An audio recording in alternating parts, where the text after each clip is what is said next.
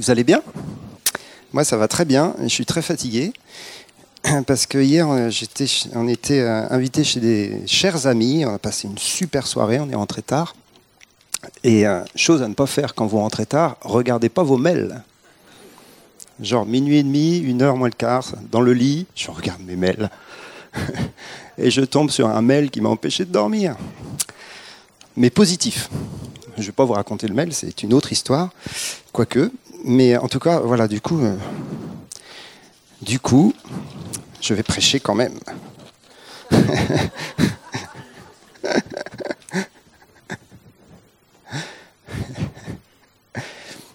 en fin de compte, j'avais vraiment, vraiment envie de prêcher ce matin.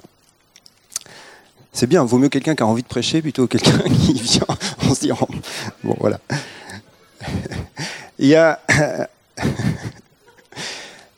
c'est euh, pour ceux qui étaient là euh, le jour des baptêmes, vous vous rappelez, on a eu des baptêmes il n'y a pas longtemps, et euh, c'est moi qui avais, qui avais, prêché, et j'avais parlé de la nouvelle naissance. Vous vous rappelez, nouvelle naissance, naître d'eau, naître d'esprit, j'avais commencé tout ça. En fin de compte, c'est la suite de ça que je voudrais partager avec vous, en vous parlant de l'immanence de Dieu. Alors l'immanence de Dieu, c'est quoi ce truc? Vous connaissez la transcendance de Dieu? C'est quoi ce truc? Bon, Vous connaissez la présence de Dieu? Ouais Bon ben voilà. Sauf qu'il y a plusieurs dimensions à, la présence de Dieu.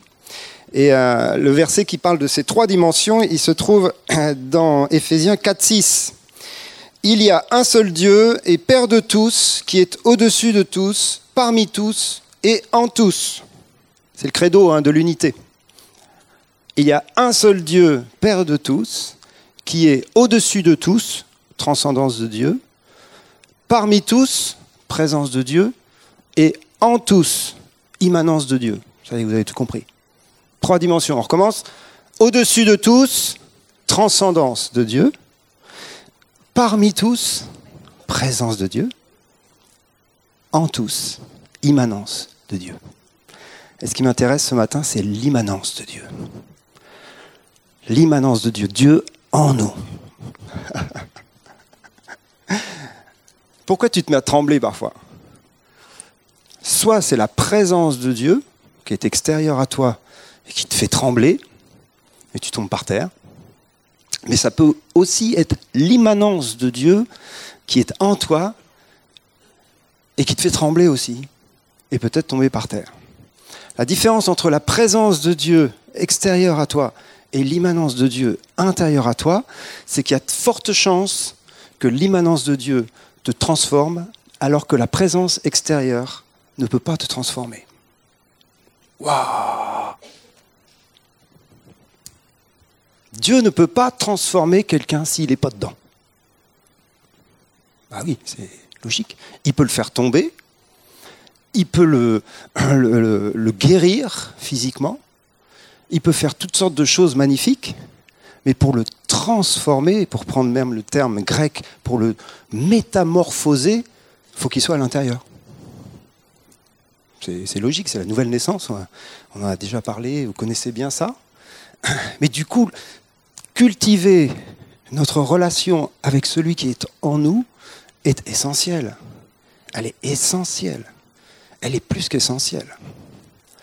On veut la présence de Dieu et, combien on soupire après la présence de Dieu avec nous pour qu'il y ait un réveil de gloire, que les gens soient touchés, que les malades soient guéris, qu'il se passe des choses extraordinaires. Seigneur, toi tu es dans le ciel, on voudrait tellement que tu viennes. Et Seigneur nous rappelle encore ce matin qu'il est aussi en nous. Et du coup, j'ai creusé cette, notion de l'immanence de Dieu. Et euh, et j'ai découvert des trucs euh, assez, assez incroyables.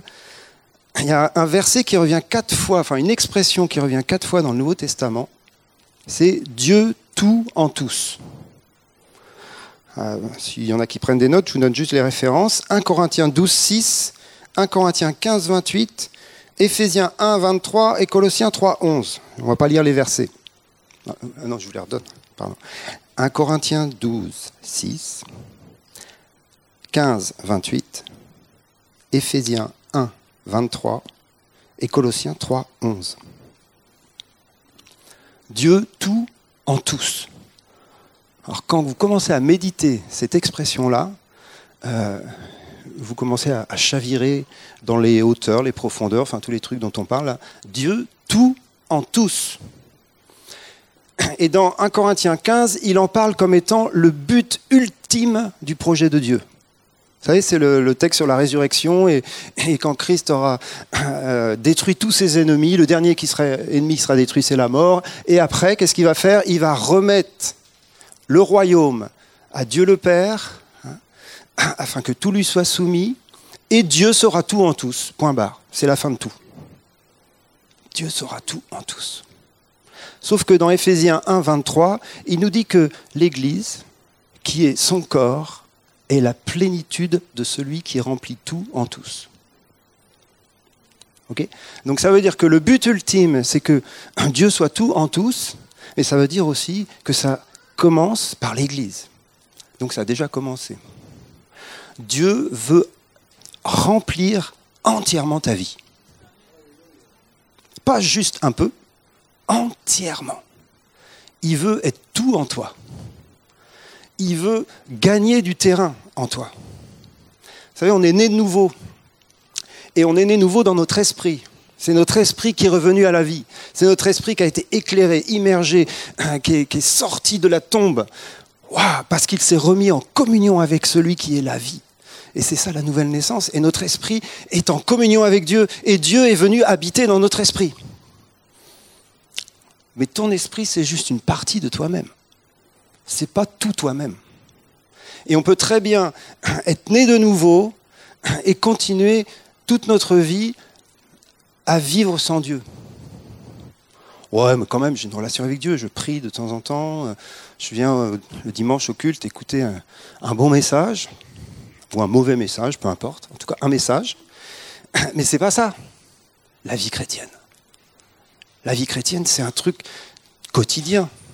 Et c'est un truc qui doit être complètement révolutionnaire. L'autre jour, on discutait sur le mot révolution.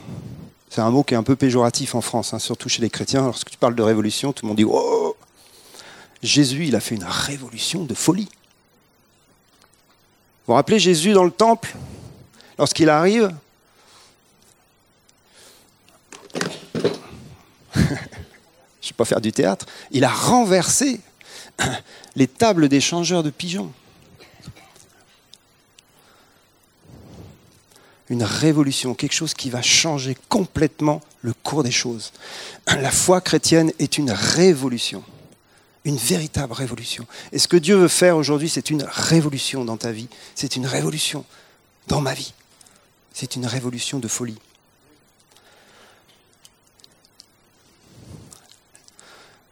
nous adorons Dieu en esprit. Parce que notre esprit est en communion avec Dieu, parce que notre esprit a été réveillé à l'existence de Dieu. Nous adorons Dieu en esprit. Le problème, c'est que c'est la seule chose qu'on peut faire avec notre esprit. Adorer, prier, être en communion avec Dieu, allez, prophétiser, quoique, tu prophétises, il n'y a pas que ton esprit qui est engagé. Hein. C'est pour ça que tu prophétises imparfaitement d'ailleurs. Donc du coup, dès que ça commence à sortir vers les autres, c'est plus le truc parfait de ta relation avec Dieu. En fin de compte, le seul truc parfait de ta relation avec Dieu, c'est lorsque tu parles en langue. Oh bah mince, d'un seul coup, tout le monde tombe d'un niveau là. Bah quand tu parles en langue, c'est l'Esprit de Dieu qui saisit ton esprit et qui saisit ta langue. Et tu parles, tu dis des mystères, tu dis des trucs. Et c'est pour ça que Dieu veut grandir en toi, il veut prendre du terrain, il veut gagner du terrain. Et c'est quoi le terrain à gagner? C'est ton âme. C'est tout simple ce que je suis en train de vous dire. Mais combien c'est important? Il veut gagner ton âme. Il veut gagner ton âme. On adore Dieu en esprit, mais on ne peut pas s'aimer les uns les autres en esprit pouvez tourner le truc dans tous les sens, ça ne marche pas.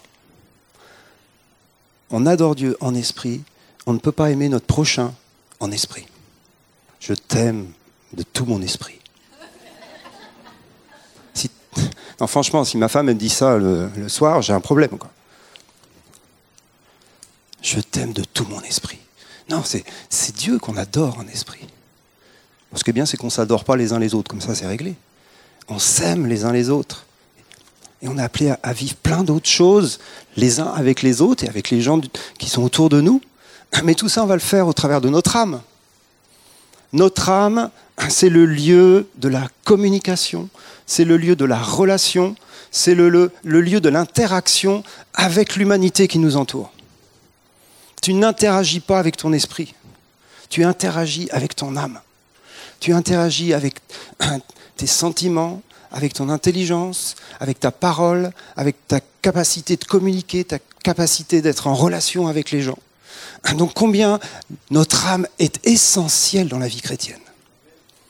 Elle est plus qu'essentielle, elle est centrale. Oui, notre esprit aussi, bien sûr, mais ce n'est pas mon message. Je parle de l'âme là du coup. Notre âme a une telle valeur devant Dieu. Elle est l'instrument de sa gloire. Elle est l'instrument de sa gloire. Elle est même l'instrument de sa révélation pour les autres. Excusez-moi, je ne suis pas un simple esprit en train de parler là. C'est Nicolas Guillet qui vous parle. Hello. Et ma femme me connaît bien. Vous me connaissez moins bien. Et le gars qui est en face de vous, il a plein de qualités et plein de défauts. Il est en transformation. Si Jésus était au milieu de nous, là je parle du Jésus qui était avec les apôtres dans la chambre haute, il serait assis là quelque part. D'ailleurs, il est peut-être assis là quelque part. On ne verrait pas la différence. Je vous assure. Il n'y aurait pas une aura autour de lui d'un seul coup. Ça brille, Jésus est là. bien sûr, je ne parle pas de la révélation de Jean, là. Mais je parle du Jésus qui a marché avec les hommes, qui était avec eux tous les jours, qui s'est lavé les dents au robinet avec ses disciples. Il était pleinement comme nous. Et ils ont relationné avec un gars comme toi, comme moi.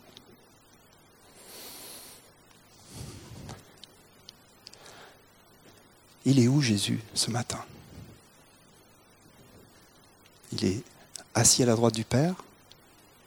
Il est présent au milieu de nous par son esprit. Ok? Et la troisième dimension, elle est où? Voilà. Ça veut dire quoi? Ça veut dire qu'il y a autant de Jésus dans la pièce que de personnes dans cette pièce. Et en disant ça, je suis en train de dire un truc là qui fait lever des boucliers peut-être théologiques un jour, Dieu saura tout en tous. Vous savez, moi, un, de mes grands flips avec le ciel, c'est que c'est le, jour des noces de l'agneau. Peut-être je vous l'ai déjà fait celle-là, mais c'est pas grave, j'ai bien la faire. Franchement, le jour des noces de l'agneau, c'est la grande fête avec le bien-aimé. Et il n'y a qu'une chose qui va m'intéresser, moi, ce jour-là, c'est d'être avec mon bien-aimé Jésus. pour manger avec lui, pour me réjouir avec lui, pour l'avoir pour moi, Seigneur, te voir toi et te connaître toi. Le problème, c'est qu'on sera 950 millions, 350 000, 252. Je ne sais pas comment on va faire. On voudra tous être avec Jésus à côté de lui. Ça ne sera même pas une question de gloire, je vais être assis à ta droite, c'est comme les disciples. Non, c'est une question d'amour. On le veut pour nous quand même, notre bien-aimé. Ouais, mais il est aussi à l'autre. Et puis on a un paquet comme ça. Mince et puis il n'y aura plus de jalousie, donc on ne pourra plus euh, se jalouser les uns les autres. Moi j'aime plus Jésus que toi. Hein, Seigneur, souviens-toi tout ce que j'ai fait sur la terre. Je mérite cette intimité. Tu mérites rien du tout. Si tu es là, c'est par grâce. Comment on va faire? Comment on va faire? Comment on va faire? Bien aimés, nous sommes maintenant enfants de Dieu. Mais ce que nous serons n'a pas encore été révélé. Mais nous savons une chose, c'est lorsqu'il paraîtra, nous serons semblables à lui. Je suis en train d'être chamboulé dans ma théologie, là. Je suis en train d'être renversé, je vous assure, c'est pour ça que je ne dors plus. Lorsque nous le verrons, nous serons semblables à lui.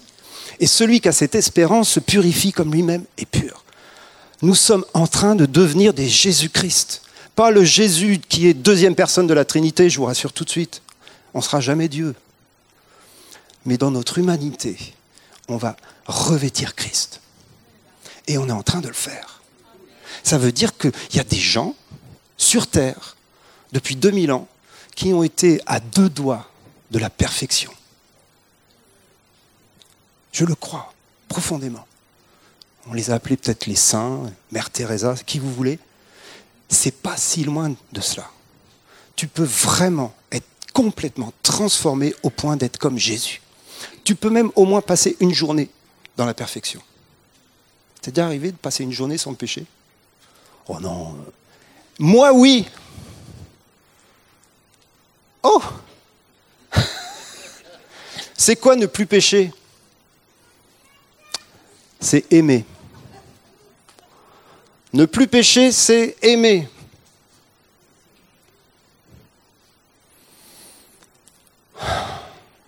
Comment on fait pour aimer?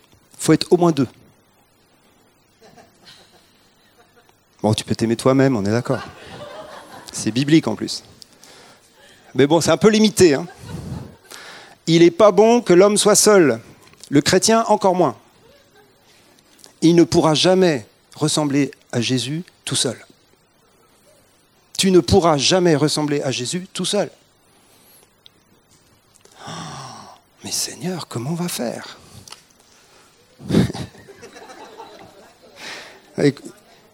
J'ai trop de trucs, j'ai trop de trucs. Je suis. Euh, mais bon. On y reviendra, exactement. Il y a une révélation de Dieu horizontale qui est aussi importante bibliquement que la révélation verticale. À ceci tous connaîtront que vous êtes mes disciples, à l'amour que vous aurez les uns pour les autres. Aimez-vous les uns les autres. Aimez-vous les uns les autres. Celui qui aime, Dieu demeure en lui. Dieu demeure en lui. Parce que le problème, ce n'est pas la présence de Dieu qu'il nous faut, qui vient et qui repart. Ce qu'il nous faut, c'est Dieu qui demeure. Et pas juste dans cette pièce. C'est Dieu qui demeure en nous partout où on est. C'est ça qu'il nous faut. C'est ça la révolution. C'est Dieu qui demeure en nous. On peut adorer Dieu en esprit. On ne peut pas aimer le prochain en esprit. Notre âme doit être visitée et transformée par Dieu. Et c'est ce qu'il est en train de faire et c'est ce qu'il fait dans nos vies. Mais là, il y a quelque chose qui s'accélère. Je le crois de la part de Dieu parce qu'il y a une urgence. Le monde a tellement besoin de voir sa gloire. C'est fantastique les témoignages qu'on a eus tout à l'heure. Et ça va se multiplier. Il y a une telle faim et soif de Dieu dans ce monde. Mais ils ont faim et soif de l'amour. Les gens sont en crise par manque d'amour. Ce n'est pas le ciel qu'ils cherchent. Ils cherchent à être comblés dans le vide intérieur qui est en forme de l'amour de Dieu.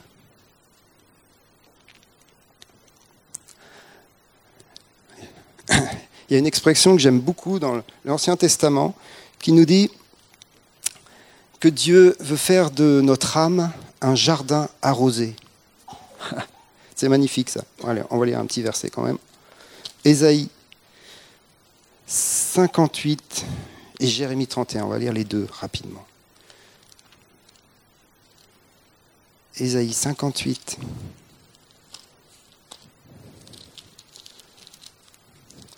Verset 11. L'Éternel sera toujours ton guide, il rassasira ton âme dans les lieux arides, et il redonnera de la vigueur à tes membres, tu seras comme un jardin arrosé, comme une source dont les eaux ne tarissent pas. Bien sûr, c'est poétique, mais c'est une réalité à vivre également. Devenir comme un jardin arrosé par Dieu, être rassasié dans notre âme, qui est souvent bien aride. Tu peux être né de nouveau, être très aride dans ton âme. Tu peux vivre, avoir même une relation profonde de maturité chrétienne avec le Père dans ton esprit. Être un adorateur, un intercesseur. Tu peux vivre ça et être aride au niveau de ton âme. Il y a un truc qui ne joue pas, comme diraient les Suisses. Il faut absolument que la vie, la source d'eau vive qui est en toi, puisse arroser aussi ton âme. Et le deuxième verset, c'est dans Jérémie 31. Et Jérémie 31, vous savez, c'est le verset qui parle de la nouvelle alliance. du coup, c'est encore mieux. C'est mon petit clin d'œil à moi-même là. Ils viendront, ils viendront, ils pousseront des cris de joie sur les hauteurs de Sion. Ils accourront vers les biens de l'Éternel, le blé, le mou, l'huile, les brebis et les bœufs. Leur âme sera comme un jardin arrosé et ils ne seront plus dans la souffrance. Alors bien sûr, on peut voir ça comme étant la finalité lorsqu'on sera au ciel, etc. Mais c'est quelque chose qui commence dans la présence du Père aujourd'hui. Leur âme sera comme un jardin arrosé. Ils accourront et ils se nourriront des biens de l'Éternel. On parle beaucoup de ça en ce moment, vous avez remarqué, de manger des gâteaux de raisin, de, se nourrir sur la table du Seigneur. On a eu plusieurs paroles là-dessus. Et c'est une réelle nourriture. Mais c'est une nourriture pour notre âme. Ce n'est pas une nourriture uniquement pour notre esprit, c'est une nourriture pour notre âme. Il faut qu'on apprenne à nourrir notre âme de la nourriture que le Seigneur veut donner. Et il y a trois choses principales qui vont nourrir notre âme, parce que notre âme est faite de trois dimensions.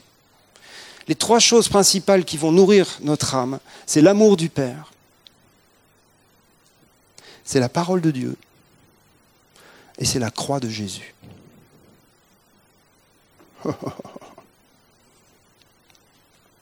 Elle est faite de quoi notre âme? Elle est faite de trois parties qu'on connaît bien, hein.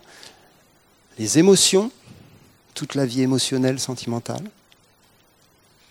l'intelligence, les raisonnements, la pensée, tout le système de pensée, et le dernier, la volonté, les choix, les décisions. Marcher par l'esprit, pour ceux qui ont suivi le cours, hein. tout ça, on parle de ça.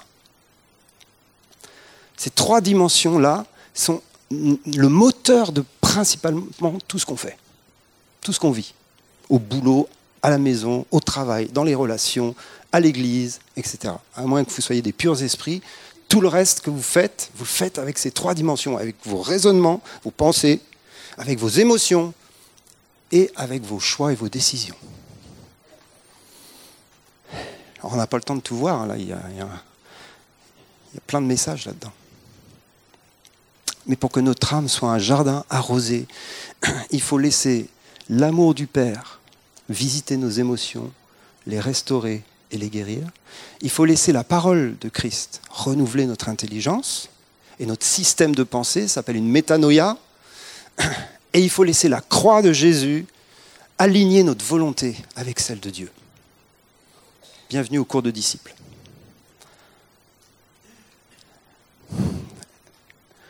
Et je voudrais parler ce matin de l'amour du Père, bien sûr, puisque c'est le, fondement de tout le reste. Et c'est parce que aussi, ce que Dieu nous amène à vivre dans la révélation horizontale est quelque chose de profondément relationnel. Aimez-vous les uns les autres, c'est profondément relationnel. Pas que, mais quand même. Donc, si le Seigneur veut faire une œuvre au niveau des relations, il va faire une œuvre au niveau de nos émotions. Il va travailler notre être intérieur et il va immerger nos émotions dans son amour de Père. On l'a vécu les uns les autres, je ne suis pas en train de parler de choses nouvelles, et on continue de le vivre. Mais moi, je suis en train de le vivre d'une manière absolument nouvelle dans ma vie personnelle en ce moment alors que c'est quelque chose que j'ai expérimenté. Vous savez, moi j'ai vécu le, réveil de Toronto, pour ceux qui connaissent, qu'on a vécu aussi en France, avec le vin nouveau, Macon, tout ça. J'ai été immergé dans l'amour du Père à cette époque-là. Quelque chose d'extraordinaire. Des vagues d'amour, j'en parle souvent, qui me visitaient, qui me remplissaient. Le Père me disait, je t'aime. Ah, magnifique. Ça, il y a 20 ans, le truc. Seulement à l'époque, j'ai eu beaucoup de, déchirements relationnels à la même époque. Et, des, blessures, des blessures profondes, dans des amitiés, avec des chrétiens. des trahisons, des trucs pas. Voilà, bref, je vous raconte pas ma vie. J'avais ma part, tout le monde a sa part, c'est dans ces trucs-là. C'est compliqué. Donc tu vis l'amour du Père et tu es guéri, mais il y a plein de choses parallèlement qui te blessent. Moi, j'ai vécu ça en parallèle. Et après, tu te relèves de ces années-là et tu te dis, bon, c'était le bon temps. Puis t'enfouis un peu tout ça comme une expérience. Ou alors tu le revis de temps en temps tout seul dans la louange et l'adoration. Ah, l'amour du Père, c'est magnifique, l'amour du Père, j'en veux, j'en veux.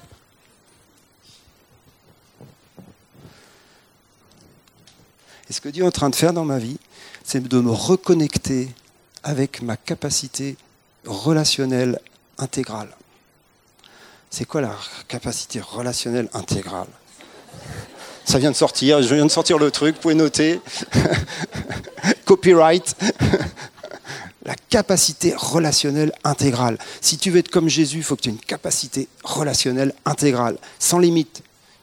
Capacité d'aimer et d'être aimé dans des amitiés, dans des relations, dans des trucs vrais. C'est-à-dire pas au culte, en gros. C'est pas que le culte n'est pas vrai, mais vous voyez ce que je veux dire, on n'est pas trop dans le relationnel, sauf que parfois, lorsqu'on fait un petit temps relationnel. Mais la relation, c'est tout le temps. Et donc le Saint-Esprit est venu dans ma vie depuis quelques semaines maintenant, ça date depuis euh, novembre, et ça continue. Et le Seigneur, il revisite des, des endroits de mon histoire jusqu'il y a 29 ans en arrière quand même. Le mail que j'ai reçu hier soir m'a été envoyé par quelqu'un que je n'ai pas vu depuis 29 ans quand même. Seigneur, il s'en fiche, lui, des, des timings et des trucs et des machins. Il n'y avait pas de mail exactement. Il revisite des relations, des alliances. Quand je vous parle des trucs amour intégral, moi j'étais dans le genre des alliances David et Jonathan. On en parlera un jour de ça. David et Jonathan, c'est magnifique. Mais quand ça casse, hein, plus c'est haut, plus la chute est. Voilà. Donc, Dieu revisite ça dans ma vie et juste il me fait pleurer comme un bébé, craquer, en disant Mais je suis tellement faible, il y a tellement de souffrance, il y a tellement de trucs en moi, Seigneur, je ne veux pas que ça revienne. On était à Nérac, à la, convention de Nérac, l'école de Nérac, et Camille était là avec nous. Elle a prêché un, super message sur les relations d'amitié et sur les limites. Et sur comment faire euh, lorsque on a été brisé dans des relations d'amitié et que le Seigneur euh, veut réveiller ces choses et te dire, il bah, va falloir que tu te réengages dans des relations d'amour. Oh, mais Seigneur, j'ai construit tellement de machins. Elle a prêché là-dessus. Elle prêche bien, Camille. Hein. Et moi, ça m'a pénétré, là, mais genre, ça correspondait à ce que Dieu faisait. Hein. Parfois, il y a des messages comme ça. Et ça correspond tellement à ce que Dieu fait, c'est que je suis en train de me réouvrir à cette dimension d'amour en disant Seigneur, allez, on essaye à nouveau. Je réouvre ça. Euh, peut-être ça va à nouveau faire mal, mais je m'en fous. Parce que c'est tellement ça qu'il nous faut vivre. Pourquoi ça? Pourquoi c'est tellement ça qu'il nous faut vivre? Parce qu'on doit devenir comme Jésus. Jésus, pour moi, c'est parfois, je le, considère comme un, une grande, un grand édredon. Le truc euh, suisse, là. Tu te jettes dedans, et t'as jamais mal. T'as jamais mal. Et quand ça fait mal, c'est juste que ça touche un truc en toi qui doit changer. Du coup, c'est de l'amour aussi.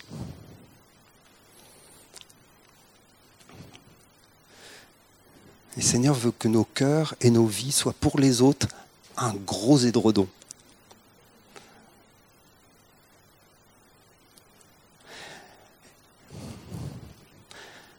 En ce moment, je vis un truc où je suis aussi pressé, voire même plus, tiens, de voir ce que j'aime que de voir le Seigneur. Ouh là qu'est-ce qui t'arrive, Nico? Alors du coup, vous savez, moi je suis biblique, hein, donc j'ai cherché dans la parole, je dis Seigneur, c'est biblique ce truc? Bah quand même, quoi. Aimez-vous ardemment les uns les autres de tout votre cœur. C'est pas de l'adoration, mais c'est quand même le feu, quoi. L'apôtre Paul qui est éloigné, je crois, des Galates ou des Corinthiens, peu importe. Il leur dit, mais je désirais ardemment vous voir. Lorsqu'il dit en voir aux anciens d'Éphèse, les mecs qui se jettent à son cou dans les larmes. On est dans les effusions euh, de l'amour ardent. J'ai des versets, je peux vous les sortir. On n'est pas dans, le, correctement euh, chrétien. On n'est pas là-dedans. À ceci, tous connaîtront que vous êtes mes disciples à l'amour que vous aurez les uns pour les autres. Mais excusez-moi, dans le monde, ils savent s'aimer aussi. Hein. Donc on a du boulot, les gars. Nous, il faut qu'on aime, mais vraiment. Et pas que dans des effusions sentimentales, on est bien d'accord. Parce que moi, j'ai cherché la première église, je dis Seigneur, ils l'ont mis en pratique, c'est sûr. Je vais chercher, je vais trouver. Des versets sur l'amour, il y en a partout, dans toutes les épîtres. Le lien de la perfection, c'est l'amour. Qu'il soit rempli de consolation, qu'il soit uni dans l'amour, afin de connaître le mystère de Christ, là où sont enfermés les trésors de la sagesse et de la connaissance. Quel est le chemin pour aller découvrir les mystères de Christ?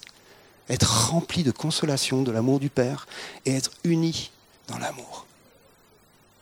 Dieu cherche sur la terre un lieu où demeurer. C'est dans nos relations qu'il va demeurer. Du coup, c'est l'immanence de Dieu dans le corps. C'est pas l'immanence de Dieu dans moi tout seul. Même si je veux être comme Christ et que je serai un jour parfait, l'immanence de Dieu, elle est relationnelle. Pourquoi? Parce que Dieu est trinitaire. La plénitude de Dieu, vous l'avez dans le Père, le Fils et le Saint-Esprit ensemble. Tu ne peux pas les séparer. Parce que dans la plénitude de Dieu, il y a une relation. Parce que la relation, c'est Dieu. Parce que là où il n'y a pas de relation, il n'y a pas Dieu.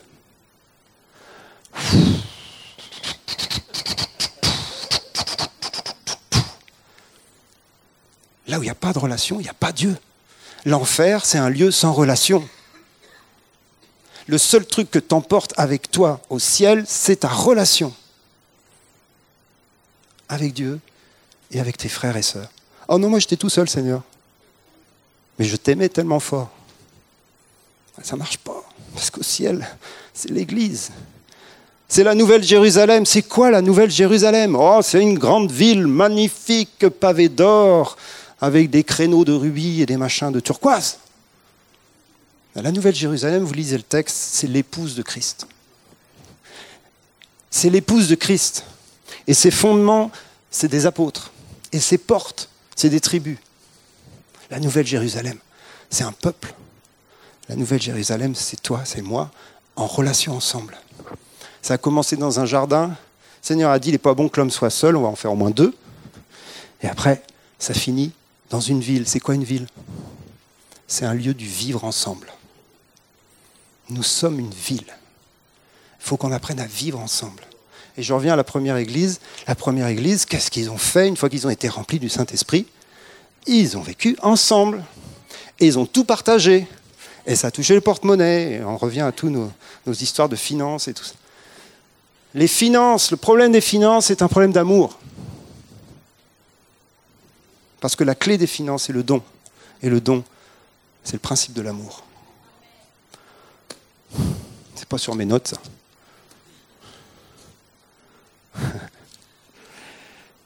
Excusez-moi, je me, je m'échauffe un peu. je termine. Vous avez encore cinq minutes? Je termine.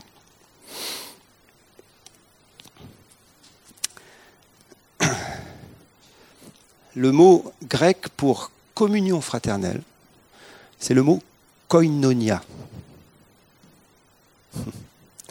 la communion, la koinonia. On pourrait le traduire par appartenance mutuelle. je suis à toi et tu es à moi. Il y a du boulot quand même. Ce qui est à toi est à moi. C'est le, sens profond de la koinonia. Hein. C'est le sens profond de la koinonia. Appartenance mutuelle. Et l'apôtre Jean, dans sa première épître, premier chapitre, verset 6, je crois, il nous dit si nous confessons nos péchés les uns aux autres, nous sommes mutuellement en communion et le sang de Jésus, son Fils, nous purifie de tout péché. Vous connaissez ce verset, hein, très connu. Il appelle ça la marche dans la lumière. J'introduis mon prochain message. La marche dans la lumière. À qui ça fait peur ça? Levez la main. Bon, ça va. Il n'y a que ceux qui ont essayé peut-être qui lèvent la main. Vous imaginez, un jour, il faudra qu'on fasse ça. On met la pièce complètement dans le noir, et en haut, là, on met un gros projecteur. Vous savez, les trucs euh, qu'on met sur les scènes quand Jacques Brel il chantait, là, tout seul. Projecteur. Donc on met un grand projecteur là. Donc ça fait un gros rond blanc de lumière. Et nous, on est tous dans le noir. D'accord? Et le Seigneur dit, marchez dans la lumière. Ça veut dire quoi? Ça veut dire que tu es dans le noir, confort, personne ne te voit, tranquille, c'est cool. Il y a quelqu'un sur l'estrade, là, sur la scène, au milieu, euh, mais toi, tu n'y es pas, donc tu es en sécurité. Le Seigneur dit, non, ta place, elle est là. Je ne parle pas de la scène, hein. c'est dans la lumière qu'il faut que tu ailles. Et du coup, tu viens dans la lumière. Le problème, c'est que c'est du rayon laser, le truc. quoi. C'est-à-dire quand tu arrives là, tu es tout nu.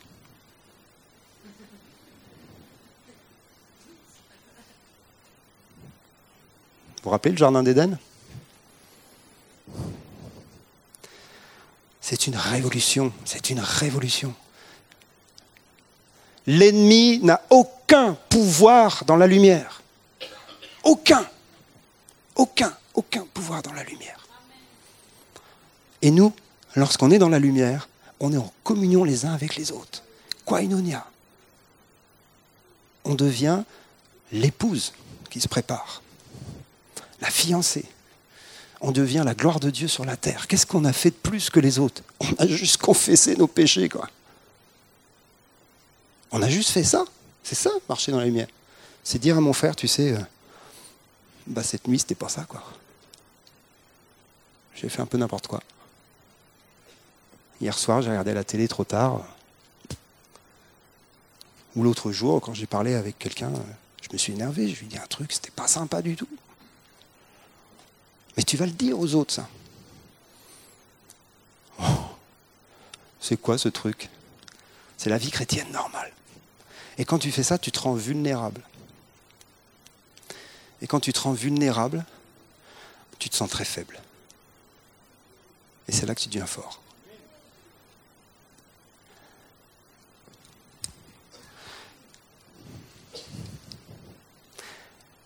La faiblesse est mon ami. J'ai écrit ça il n'y a pas longtemps à quelqu'un. La faiblesse est mon ami. Je ne suis pas un mec fort, je vous assure.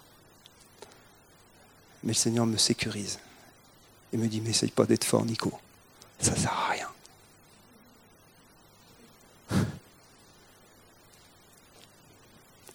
Quand je suis faible, c'est alors que je suis fort on va voir des miracles comme on n'a jamais vu. On va voir des prodiges, on va voir des centaines de gens se convertir, rentrer à la maison. On va voir ces choses. Le réveil est à la porte. Le réveil est à la porte. Mais ce n'est pas par puissance ni par force, mais c'est par l'Esprit du Seigneur, en nous, au travers de nous, dans les relations restaurées et, et libérées.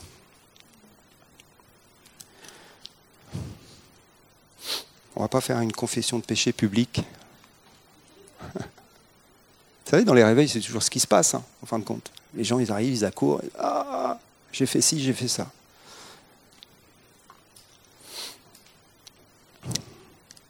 L'amour du Père nous pousse à la repentance. L'amour du Père nous touche dans nos émotions.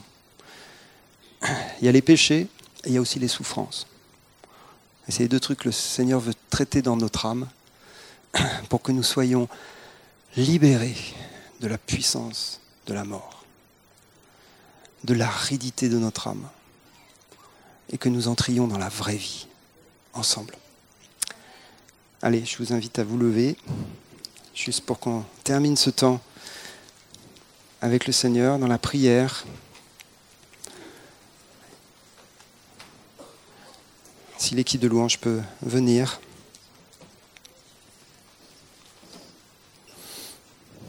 Il y a la liberté, ainsi bien sûr vous devez rentrer, aucun souci, mais on veut juste euh, se mettre devant Dieu ensemble et lui dire, viens arroser notre âme. Si vous avez été touché par ce truc de marcher dans la lumière, bah faites-le. Hein. Pendant ce temps qu'on va voir, là, vous allez voir quelqu'un, des responsables ou un ami proche, et vous lui confessez un péché. D'ailleurs, il va peut-être vous en confesser un lui aussi. Échange de bons procédés. Mais on priera les uns pour les autres. On va juste demander au Père qu'il vienne arroser nos âmes. Et spécialement dans le domaine des émotions, des relations.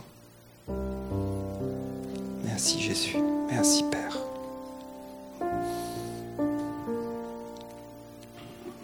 Viens Esprit de Dieu. Tu es là, Seigneur, en nous. Tu agis, Seigneur, ce matin depuis le début de cette matinée. Tu es tellement palpable. Tu es tellement présent dans ton Église. C'est là où tu désires le plus au monde demeurer. C'est là où tu désires le plus au monde te révéler et agir. Seigneur, merci d'habiter nos esprits. Merci d'être venu vivre en nous comme tu l'as fait. Merci d'avoir fait de nous tes enfants. Merci. Et commencez à remercier le Père d'avoir fait de vous son temple il y aurait tellement de choses à dire sur cette vérité du temple, du Saint-Esprit. Ça concerne nos corps aussi. Mais là, ce matin, on veut juste dire, Père, que nos âmes soient ton temple. Que nos âmes soient comme un jardin arrosé. Et au fur et à mesure que je prie, si vous voulez juste vous avancer, si vous voulez juste venir confesser un péché ou juste dire arrose mon âme, soyons dans la, liberté. On va avoir un temps de prière, on va prier les uns pour les autres venez devant. Seigneur, que nos âmes soient comme un jardin arrosé. Père, on a tellement faim et soif, non seulement de ton amour, mais de relations profondes, vraies, renouvelées. On en a déjà, il y a des relations magnifiques, mais certains sont en, cri pour aller plus loin, pour redécouvrir ça. Certains, c'est des choses comme moi que vous avez vécues il y a longtemps et qui se sont fermées en vous. On est dans un processus, tout ne va pas se régler là parce qu'on fait un appel, bien évidemment. Mais je vous invite sur ce chemin parce que c'est un chemin de vie, c'est un chemin de restauration, c'est un chemin de grâce.